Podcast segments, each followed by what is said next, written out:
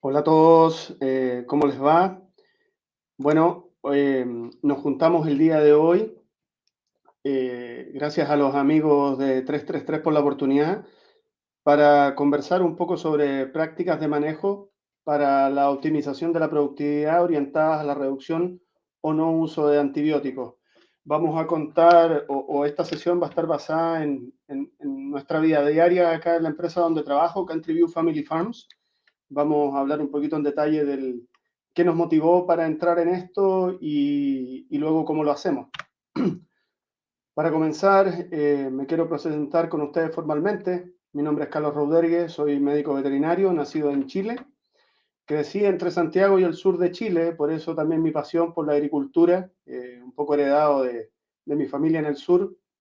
Eh, soy médico veterinario de la Universidad Mayor también. Tuve la oportunidad de, estudiar en esa universidad en Santiago. Luego, por mera, solamente por plena curiosidad, eh, hice un estudio en la Escuela de Negocios Adolfo Ibáñez, un máster en negocios. Eh, y durante los últimos 15 años he estado trabajando en la industria porcina. Eh, comencé en el laboratorio Centrovet, dando servicios técnicos. Luego tuve la oportunidad de trabajar con un tremendo equipo en AgroSuper, en la división cerdos, eh, como médico veterinario de campo en la zona costa.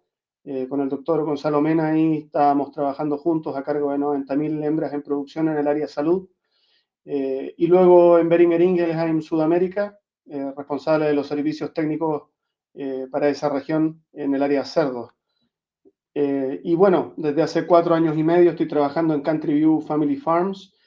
Eh, mis primeros tres años y medio eh, con foco en lo que se llama Casao Production o reproductora, como responsable de producción para 30.000 hembras en la zona sur de Pensilvania, distribuidas en ocho granjas diferentes. Y cerca de hace ocho meses tomé el desafío de formar un nuevo departamento acá en la empresa, eh, de entrenamiento técnico y desarrollo eh, para Country View Family Farms.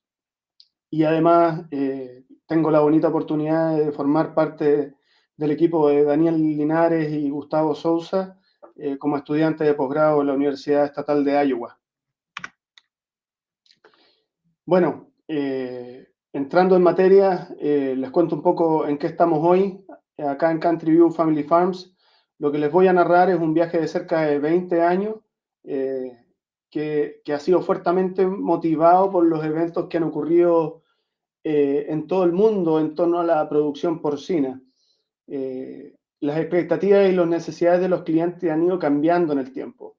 Eh, y además, parte importante de nuestras operaciones están bastante alejadas del cinturón del maíz. Si ustedes miran el mapa de Estados Unidos, nosotros estamos ubicados cerca del centro, centro-oeste y centro-norte de Pensilvania. Es un estado bastante alejado del cinturón del maíz. Por lo tanto, eso nos da altos costos de alimentación y también altos costos de, de, construcción de nuevas instalaciones. Como ustedes pueden ver en la foto, estamos ubicados entre medio de cerros, lugares muy bonitos, pero que hacen desafiante a la hora de construir eh, granjas eh, el, el, cuánto invertir en estas instalaciones, entre medio de esta geografía. Y todo esto finalmente nos motivó a buscar un mayor margen por sobre las variaciones del precio del cerdo y encontramos un mercado de nicho en la costa este de Estados Unidos, en donde el cliente está dispuesto a pagar un producto premium, eh, quizás también muy facilitado porque el mercado de Estados Unidos es un mercado bastante maduro, en donde el consumidor está bastante atento a lo que qué es lo que come, cómo se produce lo que él ingiere, lo que compra. Eh, entonces tomamos oportunidad, esto como una oportunidad y empezamos a construir un programa el cual se llama Farm Promise el cual les adelanto que es mucho más que eh, sin uso de antibióticos. Eh, de hecho, el programa Farm Promise se los doy en, un, en, un, en, una sola pantalla. En el fondo, se construye a través de cuatro pilares: gestación en grupo, cerdas alojadas en corral en gestación colectiva, eh, cerdos creados sin antibióticos desde nacimiento a venta. Los lechones no reciben medicación, los cuales son comercializados dentro del programa Farm Promise son cerdos criados sin promotores de crecimiento y sin uso o libre de subproductos de origen animal en las dietas. Esto es un poco los mensajes que damos de, marketing, por decirlo así, a nuestros clientes, ¿ya? Eh, damos garantía de una cadena de producción verticalmente coordinada. Nosotros hacemos una diferenciación. Esta empresa es verticalmente para muchos integrada, pero nosotros internamente y hacia afuera también tratamos de dar una diferenciación. Estamos coordinados porque todos los eslabones de la cadena están en comunicación directa entre sí, en tiempo real. Estamos adecuándonos en el fondo a las necesidades de la planta, estamos haciendo modificaciones en los flujos de acuerdo a lo que se necesita. Es una cadena en tiempo real. Y bueno, para entrar en materia, eh, para una producción sin uso de antibióticos, eh, ¿qué es lo que se requiere? Eh, tenemos que partir de la base de que debemos construir un mejor sistema. tenemos que manejar la salud del hato a la medida de cada granja. Vamos a hablar un poquito más en detalle sobre eso. Apostar a la prevención de enfermedades a través de fuertes medios de bioseguridad, pero también fuertes medidas de prevención como vacunación en lo que hace a fábrica de alimentos, también tenemos que hacer una apuesta directa a la calidad de las materias primas y los procesos. ¿Ya? Tenemos que tener procesos, procesos de producción de alimentos muy robustos, muy estables, sin mayores variaciones, tanto en la calidad del alimento como en la calidad de las materias primas que usamos. Eso nos va también a ayudar, obviamente, a una menor cantidad de uso de antibióticos. Optimización de la nutrición orientada a un programa libre de antibióticos, también nutricionalmente hablando. Quizás no vamos a entrar mucho en detalle sobre el aspecto nutricional, pero nuestros cerdos sin uso de antibióticos tienen algunas cosas distintas en términos de formulación. Eh, cuidado individual del cerdo es un no negociable eh, y vamos también a hablar un poquito más en detalle sobre eso. Y finalmente un producto premium requiere instalaciones premium, como ustedes ven en esta foto, tenemos instalaciones de primer nivel, eh, probablemente de las mejores instalaciones en Estados Unidos y en el mundo, pero más importante que eso es un equipo premium. Y aquí vamos al factor humano. El cerdo se hace a mano, se ha hecho a mano y va a seguir haciéndose a mano. Eh, como dice un buen amigo, el doctor Marcos García, eh, con el cual aprendí mucho de lo que hago hasta el día de hoy. Él siempre decía eso y lo sigo creyendo. Eh, el cerdo se hace a mano y se hace con la gente. Entonces tenemos que, por un lado, ser muy cuidadosos en los equipos que formamos y también cómo los entrenamos, cómo los hacemos crecer y entender el porqué de las cosas. En lo que se refiere a salud, aquí simplemente recalcar de que para entrar tanto en la reducción como en el no uso de antibióticos, tenemos que apostar a la negativización de muchos agentes, pero quizás los que son más importantes para comenzar con el pie derecho son los que salen en pantalla. Eh, síndrome reproductivo respiratorio porcino, micoplasma y neumonía, PED eh, o diarrea epidémica porcina, y por qué no influenza. Hay, muchos sistemas que ya están hablando de la negativización de influenza. No es imposible hacerse negativo de influenza, hay que ver cómo hacerlo. Pero todos estos agentes finalmente, si están presentes o no, van a tener un directo impacto en el éxito de un programa como el que estamos conversando. La opción no es negativizarse, cualquiera sea la razón, si finalmente no es opción negativizarse, por lo menos tenemos que apostar a la estabilización de datos. Y aquí finalmente eh, y brevemente quiero recalcar este trabajo que hizo el doctor Eduardo Díaz con Jacques Chévez y José Angulo eh, varios años atrás, de hecho esta información está disponible públicamente, eh, pero acá se habla en el fondo de estrategias de estabilización de datos reproductor.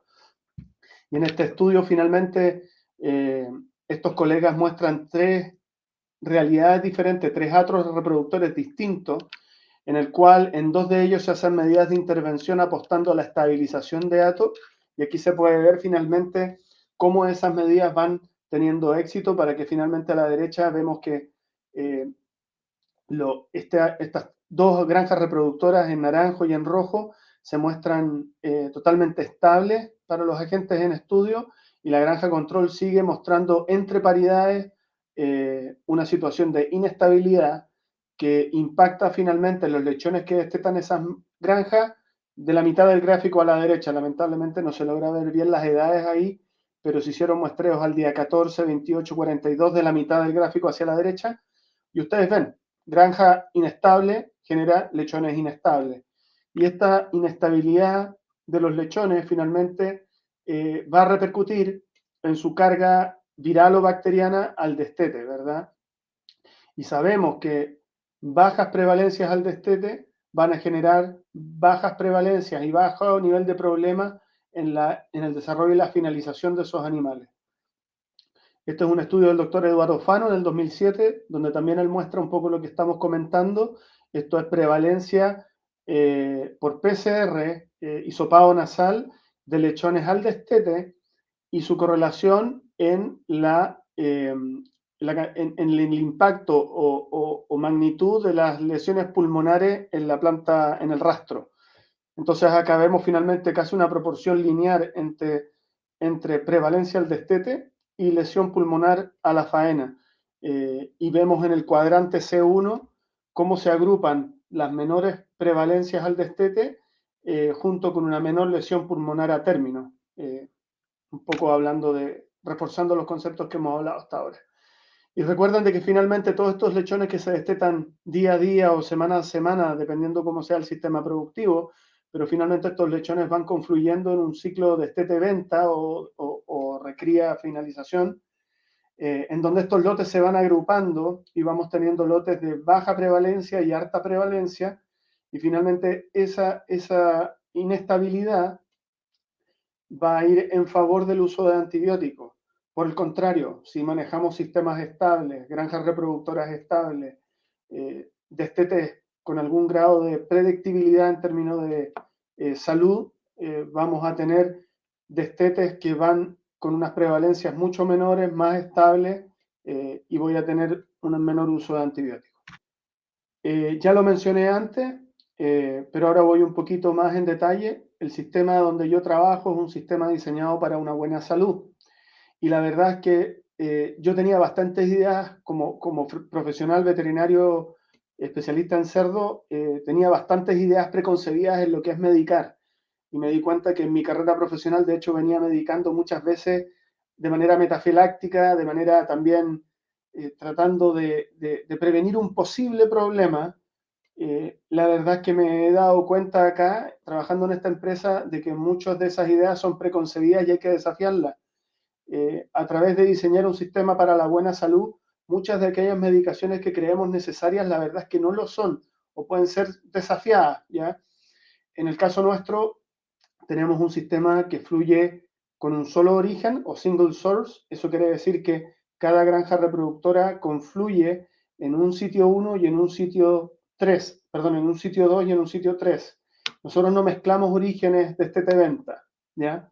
Y esto, por supuesto, que tiene un costo, ¿ya? Es un costo que puede ser más o menos significativo, pero los espacios vacíos, la subutilización de espacios que me va a generar el no mezclar orígenes, va a tener un costo, pero hay que hacer las matemáticas y finalmente ver la rentabilidad de esa decisión. Para nosotros eh, sigue siendo rentable, pero a la vez también siempre lo estamos revisando, ¿ya? Eh, manejo de ambiente acorde a las necesidades del cerdo. Aquí me voy 100% enfocado a la decisión de fluir cerdos en destete venta o en sitio 2 y sitio 3 por separado. Nosotros seguimos creyendo que la opción sitio 2 y sitio 3 por separado sigue siendo la más amigable cuando estamos hablando de producir un cerdo sin uso de antibióticos, ¿ya? Porque podemos tener la capacidad y la flexibilidad de brindar al cerdo las mejores condiciones para cada etapa de su vida, ¿ya? Eh, por otra parte, programas de salud a la medida de cada flujo o traje a la medida. ¿Qué quiere decir esto? Nosotros como compañía tenemos 110.000 madres reproductoras. por, ende, ustedes se imaginarán, se imaginarán una infinidad de flujos eh, de desarrollo y finalización. Créanlo o no, nosotros tenemos programas de salud a la medida para cada flujo. ¿ya? No tenemos un programa de salud compañía, el cual se implementa para todas las granjas. Nosotros vamos siempre a la búsqueda y proactivamente a través de diagnóstico y vigilancia vamos viendo cuáles son los agentes que requieren algo distinto en el programa de salud, ¿ya? Eh, ya sea influenza o bacterias secundarias, etcétera. Em, nosotros vamos viendo el traje a la medida para cada granja. Eh, por otro lado, ni hablar de sobredensidad, eh, no es opción, por lo menos para nosotros hasta ahora, en un flujo sin uso de antibióticos, el fluir estos flujos en sobredensidad el todo dentro, todo fuera también es mandatorio. Y, también ponemos mucho, esquema, mucho enfoque en el esquema de tratamientos.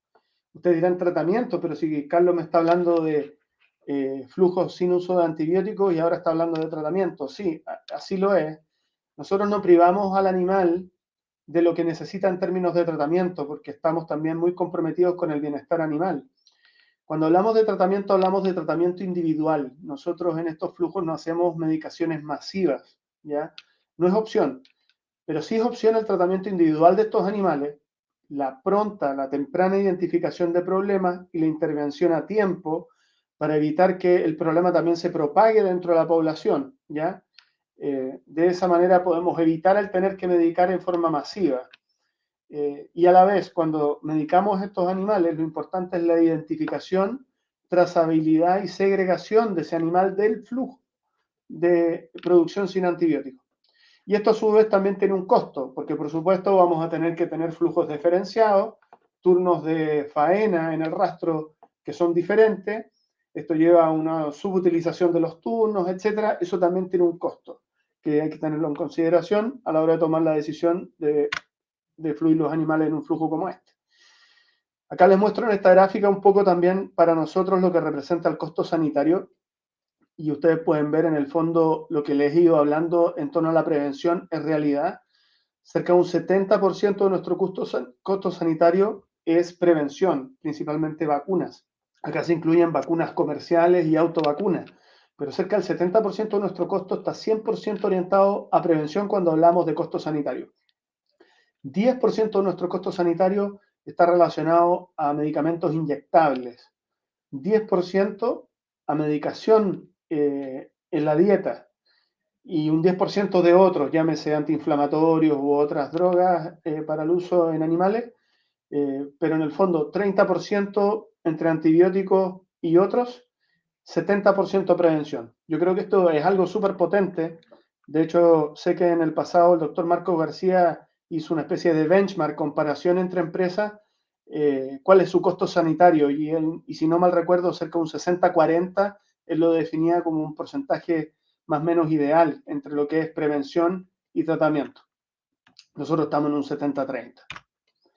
Y como les dije antes, granja reproductora, cada una de ellas fluye en un set de desarrollo y finalización. En este caso, el más común de nuestro flujo, una granja reproductora fluye a través de 2 a 4 desarrollos y 10 a 20 engordas o finalizadores. Pero no mezclamos orígenes, quiero recalcar eso. Eh, y por otro lado, cuando hablamos de reducción de uso de antibióticos, otra cosa que hay que enfatizar es la reducción o eliminación del estrés. ¿ya? Recordemos que el estrés finalmente es el precursor de un montón de hormonas y un montón de eventos en el cuerpo del animal que van a ir en contra de su sistema inmune y van a probablemente o potencialmente requerir intervención con medicación. Eh, muy ligado al estrés también está el aire y el agua del alimento, las famosas 3A de la producción del cerdo. Eh, esto es no negociable, ¿ya? Eh, hay que garantizar aire y agua de alimento en calidad y cantidad 24/7. Eh, principios de detección temprana de enfermedades. Ya lo vimos un poco lo importante que es la detección temprana y el tratamiento oportuno. Recuerden que ligando algunos conceptos, esto lo hacemos con la gente, con las manos de la gente. Entonces el entrenamiento de la gente en la detección temprana de problemas es tremendamente relevante y para nosotros eso es una tarea continua, ¿ya? Nunca termina. Eh, y finalmente el tratamiento individual. Y acá estamos viendo algunas fotos de miembros del equipo detectando problemas, identificando animales que necesitan ser tratados y haciéndolo en forma oportuna. También en las maternidades, saber diferenciar cuáles son los cerdos que están en confort o en disconfort a la hora de evaluar lámparas calefactoras, por ejemplo.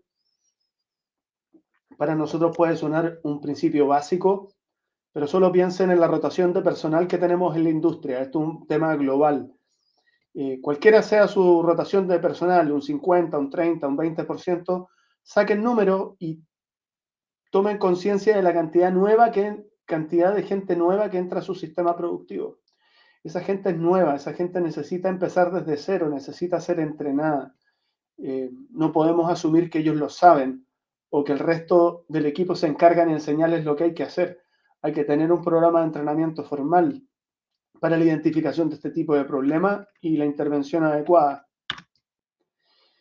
Y ya para ir de alguna manera eh, finalizando esta presentación, les comparto algunos de nuestros datos productivos en un sistema sin uso de antibióticos.